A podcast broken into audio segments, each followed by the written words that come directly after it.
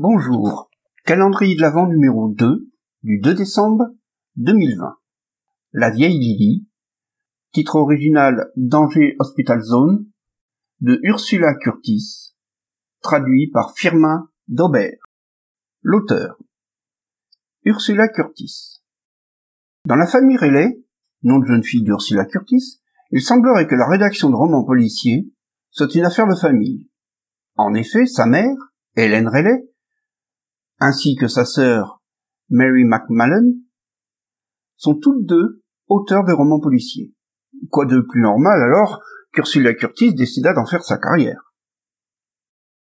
Elle est née dans l'État de New York en 1923 et mourra en 1984 à Albuquerque, au Nouveau-Mexique.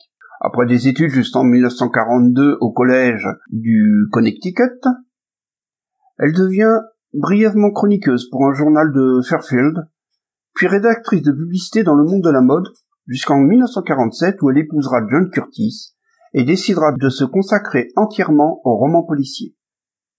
En 1948, elle publiera Voice Out of Darkness, le premier d'une vingtaine de romans à suspense psychologique, dont elle est une des spécialistes, comme le sont aussi Charlotte Armstrong, Mildred Davis, Helen McLeod, elle devient également nouvelliste, et son nom figurera d'ailleurs sur plusieurs anthologies du Helen Queen's Mystery.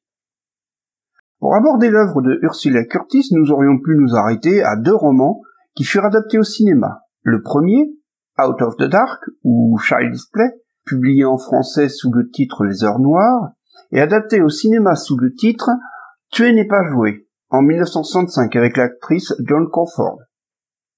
Le second de Forbidden Garden, publié en 62, et en français sous le titre cimetière des innocents, a été adapté au cinéma en 69 sous le titre Qu'est-il arrivé à Tantalis Cependant, nous aborderons son roman publié en 1966, soit deux ans après Out of the Dark, Danger Hospital Zone, publié en français sous le titre La vieille Lily.